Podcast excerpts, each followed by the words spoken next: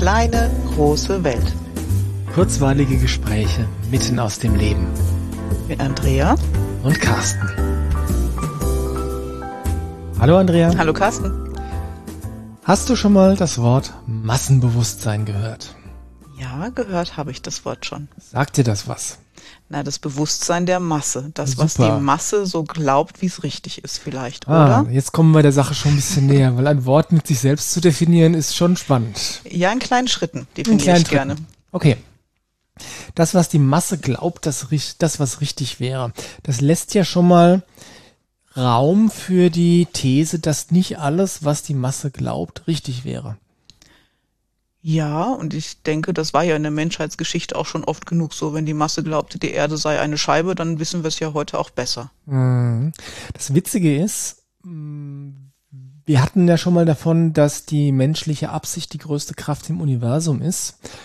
Das heißt, wenn möglichst viele Menschen von einer und derselben Sache überzeugt sind, dann wird das auch ein Stück wahrer dadurch. Also das mit der Scheibe, Welt als Scheibe hat jetzt nicht so funktioniert, nee. muss man jetzt auch sagen, aber es gibt andere, andere Phänomene, wo, und das hatten wir in der letzten Folge, wo es einfach ganz klare Gegenbeispiele gibt. Ne, mhm. Das war das mit der Anita Murjani. Und ich glaube, dass wenn, wenn mir, nein, wenn ich jemandem erzählen würde, so eine, eine Person, die ich wild draußen auf der Straße eingefangen habe, du sag mal, ist doch normal, irgendwie, wenn du 80 bist, dann, dann wirst du krank und dann stirbst du, oder? Mhm. Oder wenn du, äh, wenn du Krebs, stell dir mal vor, du hast Krebs im Endstadium. Ja, dann stirbst du. Du liegst im Koma, im Krankenhaus, deine Lunge ist voll Wasser, dein Körper ist gerade dabei aufzugeben, die Organe versagen eins nach dem anderen. Glaubst du, dass du da nochmal gesund wirst? Also ich bin mir sicher, dass da 99,9 Prozent der Leute äh, sagen würden, nee, dann ist aus. Ja. Das ist ganz klar. Also ich meine, das ist ja offensichtlich, das kann ja nichts mehr werden, ja. Und wie letztes Mal schon gesagt, ein Gegenbeispiel reicht, Anita Morjani. Die hat das eben mal gemacht. Mhm. Ne? Ist sicherlich nicht die Regel, aber offensichtlich scheint es doch zu gehen, ja. Und das Interessante ist, äh, Massenbewusstsein ist tatsächlich spielt eine viel größere Rolle im Alltag, als man, als man zu glauben mag, mhm. auch zu glauben meint. Ja.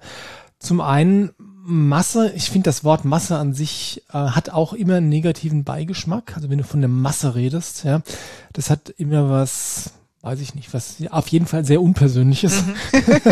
ja, darum geht's, das ist unpersönlich.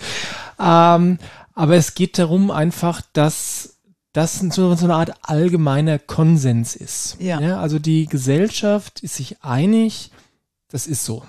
Das ist das, was viele Eltern auch als Druck empfinden. Ne? Das, was die Gesellschaft meint, wie man Kinder erzieht, wie Eltern sich verhalten sollten und so weiter. Mhm. Das höre ich oft in Gesprächen. Genau. Da gibt es natürlich ähm, die Ebene der sozialen und gesellschaftlichen Konventionen. Mhm. Das macht man oder das macht man, man nicht. ja. Aber Massenbewusstsein geht noch viel tiefer. Ja, das geht zum Beispiel so weit, dass es ähm, Teil des Massenbewusstseins ist, dass wenn du alt wirst, dass du dann auch automatisch krank wirst und dass dann, naja, in der Regel mit 80, 90, manche schaffen es auch bis 100, das dann einfach vorbei ist. Mhm. Ja, und es gibt natürlich auch da eine ganze Reihe Gegenbeispiele, die man nicht verallgemeinern kann, aber es gibt, naja, es gibt genügend Leute, die selbst im hohen Alter gesund und vital und klar sind. Mhm. Also ich glaube, das kann man schon sagen. Also dieser, dieser Automatismus, wenn du, ähm, wenn du ein gewisses Alter überschritten hast, dass du dann automatisch krank, klapprig und dement wirst. Mhm. Ich glaube, das kann man schon als widerlegt ansehen. Ja. Also den ist ein Automatismus. Ja? Ist bei vielen trotzdem so. Ähm, und es gibt schöne Bücher über die ähm, Leben und Lehren der Weisen aus dem Himalaya mhm. zum Beispiel oder äh, auch andere Bücher. Wie war das eine, was du letztens hattest mit dem Australier? Weiß nicht mehr. Weiß es Fällt auch nicht mehr, aber da ging, da ging es auch um einen Typen, der in Himalaya gereist ist und da einfach mit, mit Menschen gelebt hat, die offensichtlich deutlich älter waren als die 100-Jahresgrenze. Ja. ja.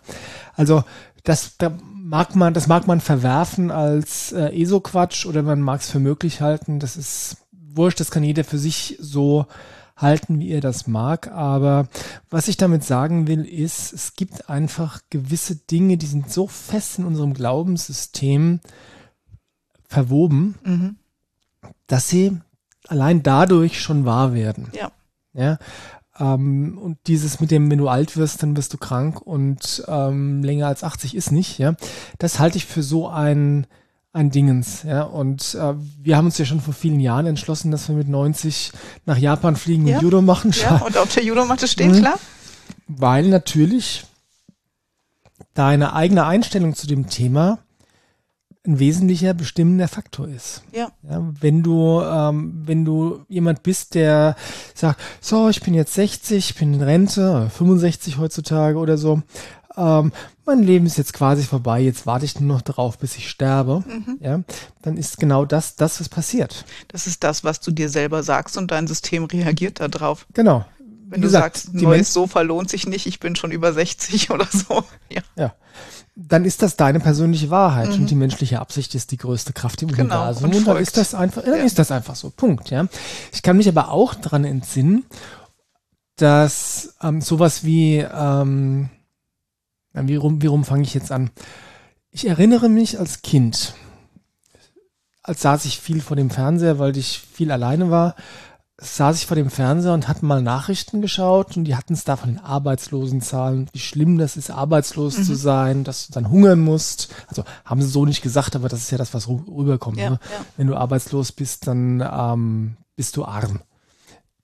Ist auch in gewisser Weise auch so, aber ähm, was ich damit sagen wollte, ist, dass ich schon als Kind und nicht auf einer bewussten Ebene, aber ganz tief in mir drin wusste ich, das Thema Arbeitslosigkeit betrifft mich nicht. Mhm. Ja. Und bis jetzt hat es mich nie betroffen, vor allem deswegen, weil ich gewählt habe, meinen Lebensweg anders zu gehen. Also ich bin eigentlich schon immer selbstständig. Mhm. Deswegen ist das Thema Arbeitslosigkeit gar keine Option. Ähm, und gleichzeitig weiß ich aber auch, dass ich immer, immer irgendwas finden werde, was ich tun kann, um meinen Lebensunterhalt zu verdienen. Ja. ja das mag Nein, es mag nicht so sein, weil das wäre jetzt wieder ein Gedanke. Also ich wähle zu glauben, dass ich jederzeit immer genügend Geld verdienen kann, um nicht nur zu überleben, sondern auch meinen Lebensstandard zu halten. Ja, dass da jetzt da gar nicht irgendwie falschen Gedanken mhm. erstmal sehen. Ja. Aber der Punkt ist natürlich, in dem Massenbewusstsein, speziell hier in unserer westlichen Welt ist schon drin, ja, was, wenn ich meinen Job verliere? Mhm. Ja, das ist eigentlich so eine, also dieses dieses Konzept von Arbeitslosigkeit und dass es mir dann schlecht geht, ja, ist sowas wie ein, wie ein Damoklesschwert, was über allen Köpfen der Menschen hängt, die nicht wählen, daraus auszusteigen. Ja, merkst du ja auch schon bei der Schule, ne? wenn das anfängt, vierte Klasse und welche Schule gehe ich, in mhm. welche Schule geht mein Kind dann und welche Optionen hat später in der Zukunft. Das mhm. geht ja alles in diese Richtung, dass das mhm. Kind abgesichert ist, einen guten Job hat und so weiter. Genau.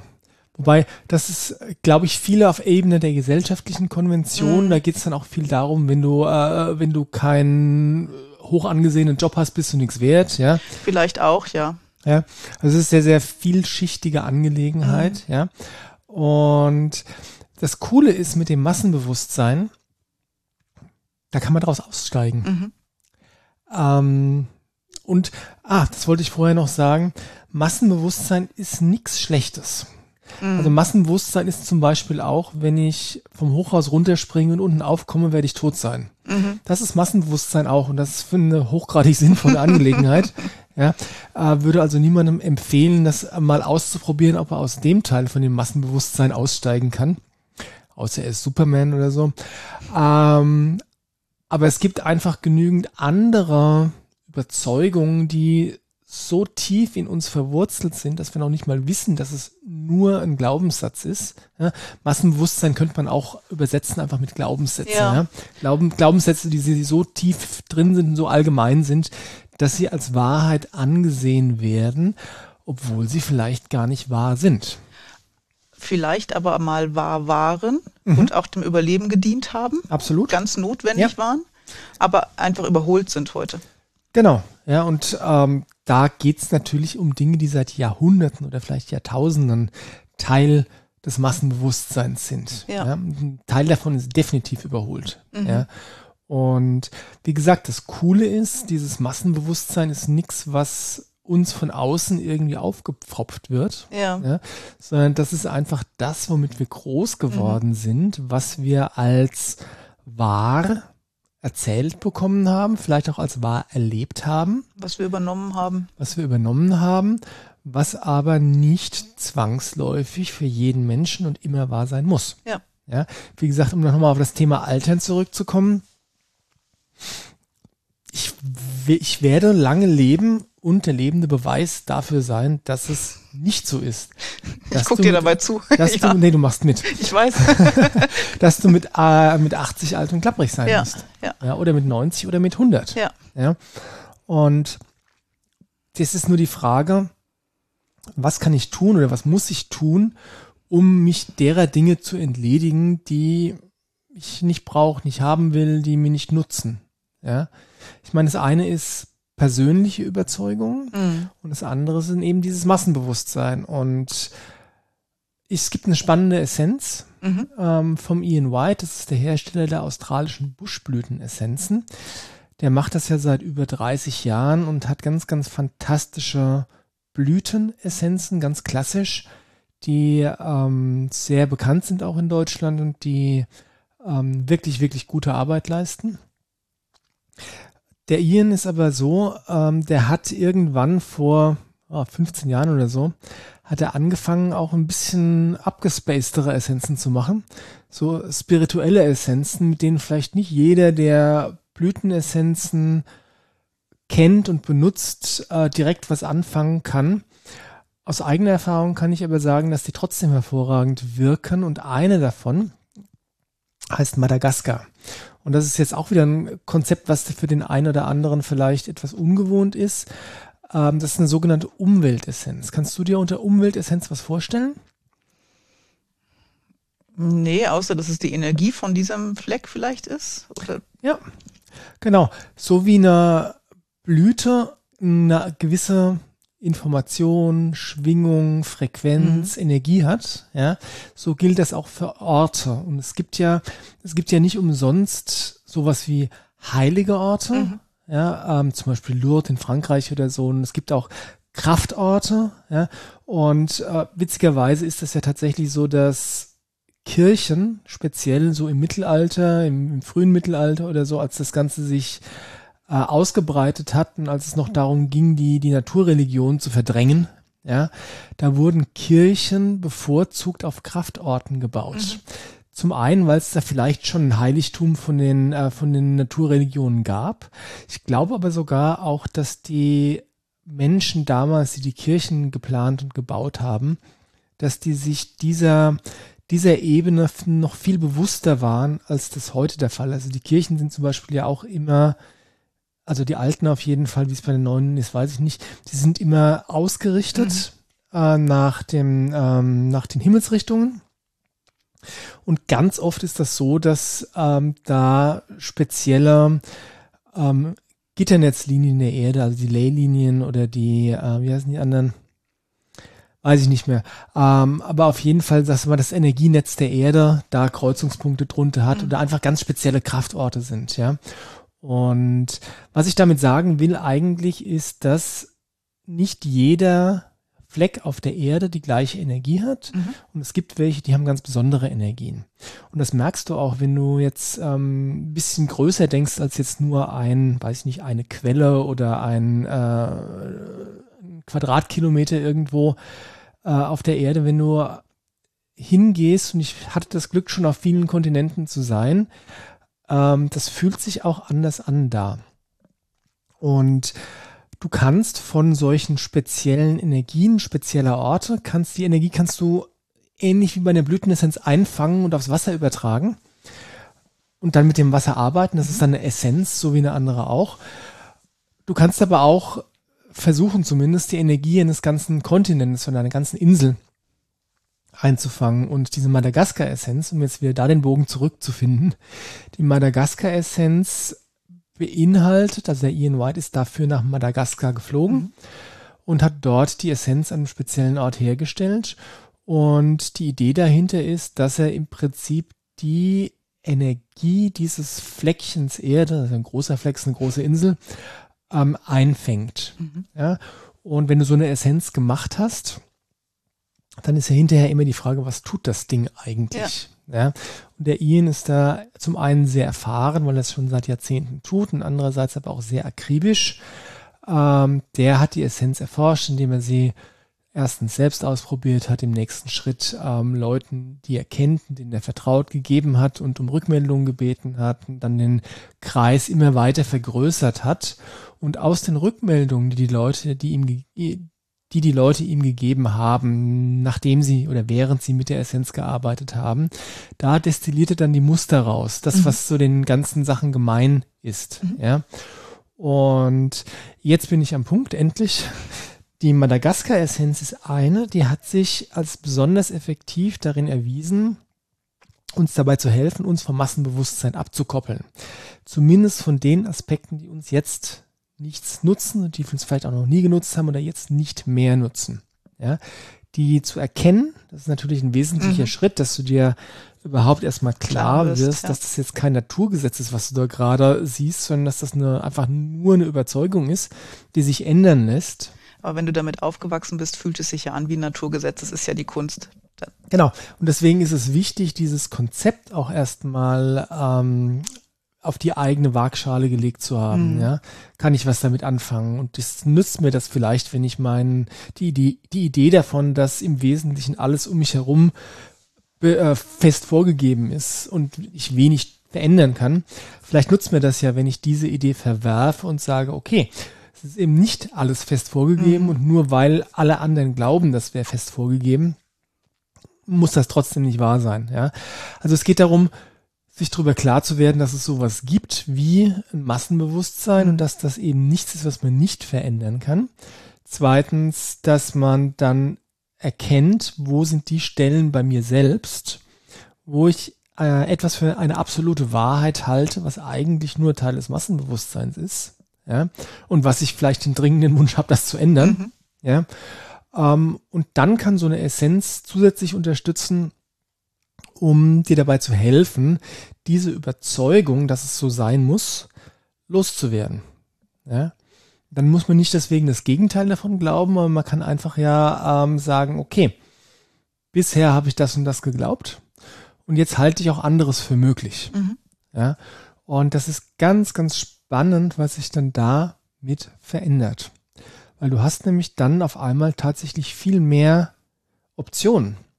Ja. Wenn du, ähm, wenn du etwas, was du für wahr geglaubt hast, jetzt, oder was du für, für, für verpflichtend gehalten hast, jetzt auf einmal als optional siehst. Ja. Ja. Das erweitert den eigenen Horizont oder den eigenen Handlungsspielraum massiv. Immens. Was ja nicht heißt, dass man auf das Alte nicht auch wieder zurückfallen kann, wenn man genau das für richtig hält. Aber man kann sich zwischen verschiedenen Optionen entscheiden. Genau, und allein das ist schon wertvoll.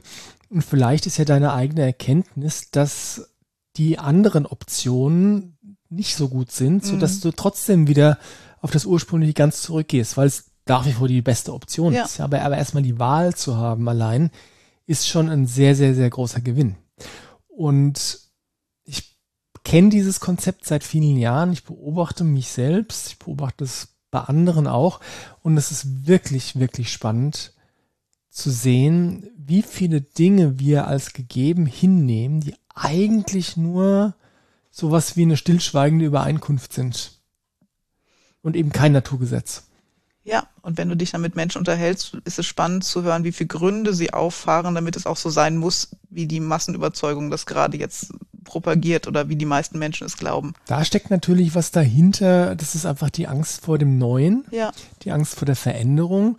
Das heißt, wenn auf einmal etwas, was ich mein ganzes Leben lang für wahr gehalten mhm. habe, jetzt auf einmal nicht unbedingt falsch, aber vielleicht nicht die einzige Wahrheit ist. Mhm. Ja, oder die einzige Version der Wahrheit, ja. Ja, oder es andere Optionen gibt, ja, dann hat das durchaus auch was Furchteinflößendes.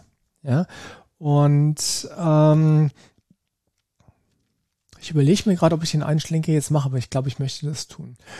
Das ist natürlich was, was das Corona-Thema auch angeht. Mhm. Wir sind damit groß geworden. Das ist eine gesellschaftliche Konvention einerseits und vielleicht auch schon Teil des Massenbewusstseins.